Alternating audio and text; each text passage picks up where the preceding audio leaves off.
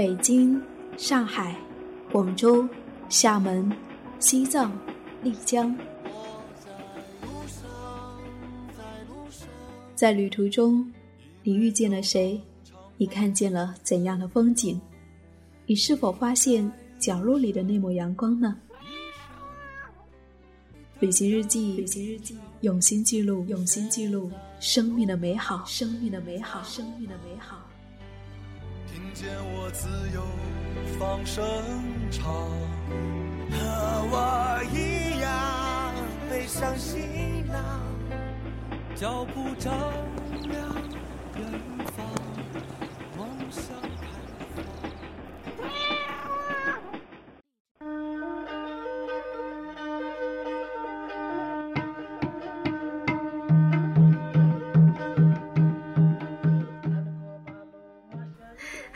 嗨，亲爱的耳朵，你好，我是夏意，夏天的夏，回的意，很高兴又和你在一起。在旅途中的旅馆，是那一路给予安稳的角落。我们在路上奔波行走，唯有在那一个围起来的小空间里面得以停留，养精蓄锐。等到隔天，我们又继续向前出发。你还记得你在旅途当中住的那一些旅馆吗？也许它没有那么舒适，没有全天的热水。也许你要跟很多人一起挤在同一个房间里面。但是，在旅途当中，这一些都不再重要，不是吗？旅行者刘子杰说：“在尼泊尔，我最怀念的。”是雪山中的小屋。那么接下来和你分享他的旅行故事。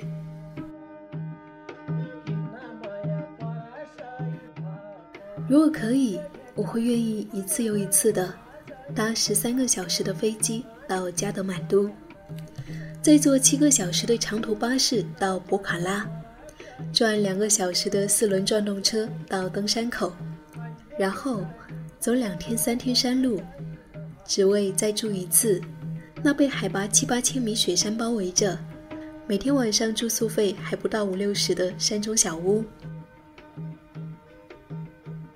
在尼泊尔徒步是一件舒爽的事，找对了向导和挑夫，有基本的腿力，便是把自己交给这辽阔又奇妙的国度。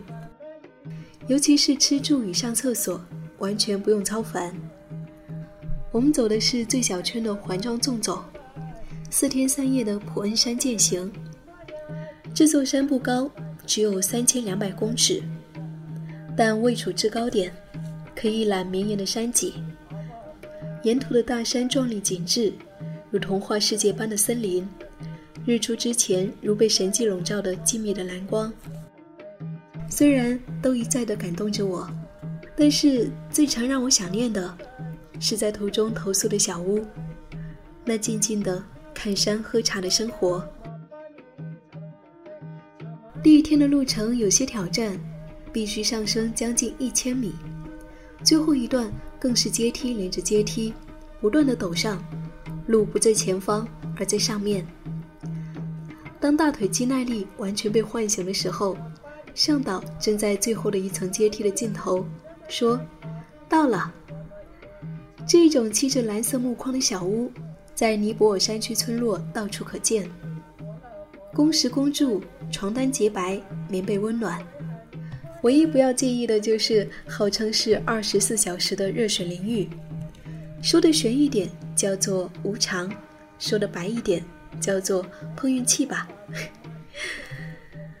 第一天晚上的小屋是家庭式经营的民宿，爸爸妈妈和三个女儿。女儿们勤奋又美丽，一边工作，一边和来来往往的年轻精壮的登山向导嬉笑。户外的大露台迎着远方的雪山。第二天的早上，来自各国的登山客在露台上吃早餐，打理行囊，留下一点下次再来不知何时的感叹，以及前方一定会更让人惊喜的期待。第二天，只要约走四五个小时，便抵达普恩山下的大村落。这里除了大大小小的旅店以外，还有书店、明信片店、面包店。老妇人在阳光下摆着银饰小摊，正升起一点重返人间的世俗感。心想放好行李就可以来逛街了。突然，八千一百六十七公尺高的世界第七高峰——道拉吉里峰就出现在眼前，搭着澄澈无瑕的蓝天，像是有人突然拉起了硕大无边的景片。我的第一反应是尖叫，叫完眼眶变红了，接着陷入无声的震撼，好久好久。向导帮我们挑的客栈就正对着道拉吉里峰，以及另一侧的安纳普措南峰。这是一家大规模的客栈，超大的餐厅里面有炉火，大家伙不断在这里烤火取暖，还大方的晾出了袜子和内衣外裤。第三天早上上普恩山看日出，接着要赶路到最后一个村落刚卓。刚卓的落脚点就叫做安纳普措民宿，是一栋欧洲乡间风格的钢筋水泥洋房，花园用心整理过。房子的背后是安纳普措南峰和鱼尾峰。向导说要给我们一个惊喜，旅伴进了房间，发出尖叫：“是套房哎！” 向导知道我们前两天排队淋浴、苦等热水的辛苦。特地安排了有独立卫浴的房间。大厅里，几个圣山向导专注地看着电视。这是这一趟徒步第一次看到电视机。而当这些文明电器出现的时候，也代表着离山下越来越近了。说了三个小屋，都没有说到房间。好多年前，登山社的学长到尼泊尔徒步，回去以后告诉我们。住一个晚上只要新台币五十块钱，也就是人民币十块钱。我直觉问：“那有床吗？”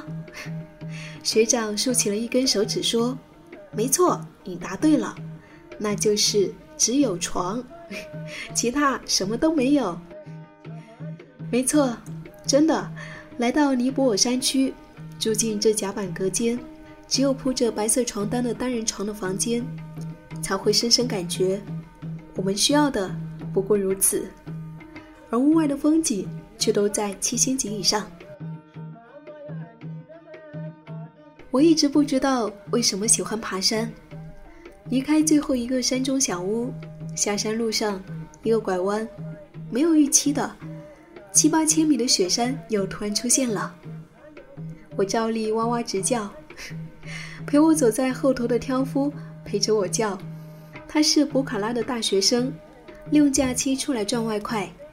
然后我们停下来，静静地看着山。一向嘻嘻哈哈的挑夫突然认真地用英文说：“山在对我说话。”我回他：“真的？”他说什么？他说：“他会永远保护你。”我猜我的眼睛有点热了。保护你？他笑得露出了两排洁白的牙齿，你啦，我。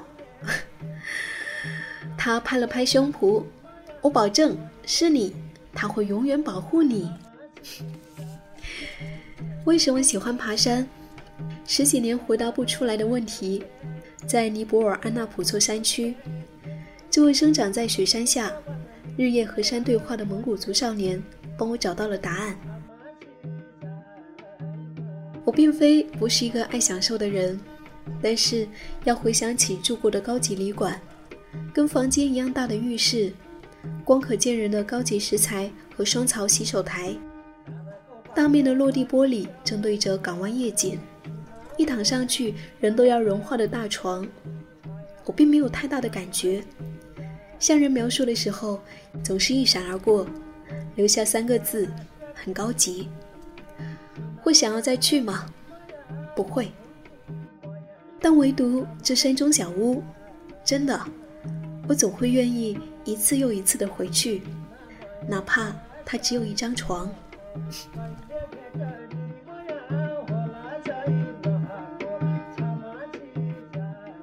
听完作者提到的山中小屋，你是不是也很想要去住呢？在文章的背后，作者还说到了他是怎么找到这些旅馆的。他说，在尼泊尔登山，必须要有合格的向导带队，向导呢会安排每天晚上的住宿点。那至于如何找到向导呢？作者的心得就是，在网络上的评价或者是旅游指南，都不如呢到现场，感受一下这个向导此时此刻的面相和磁场。然后，我们作者的这位向导呢，就是在博卡拉的大街上找到的。他说，老板看起来慈眉善目、温文尔雅，便决定是他了。所以，我觉得，在旅行当中，充满的就是这样的奇妙。你会住进怎样的屋子？你会遇见怎样的人？一切都好像要看到你跟这个地方的缘分。不知道你是否也想起了你在旅途当中住过的那些旅馆呢？也许有些简陋，但是它总是会带给你难忘的记忆。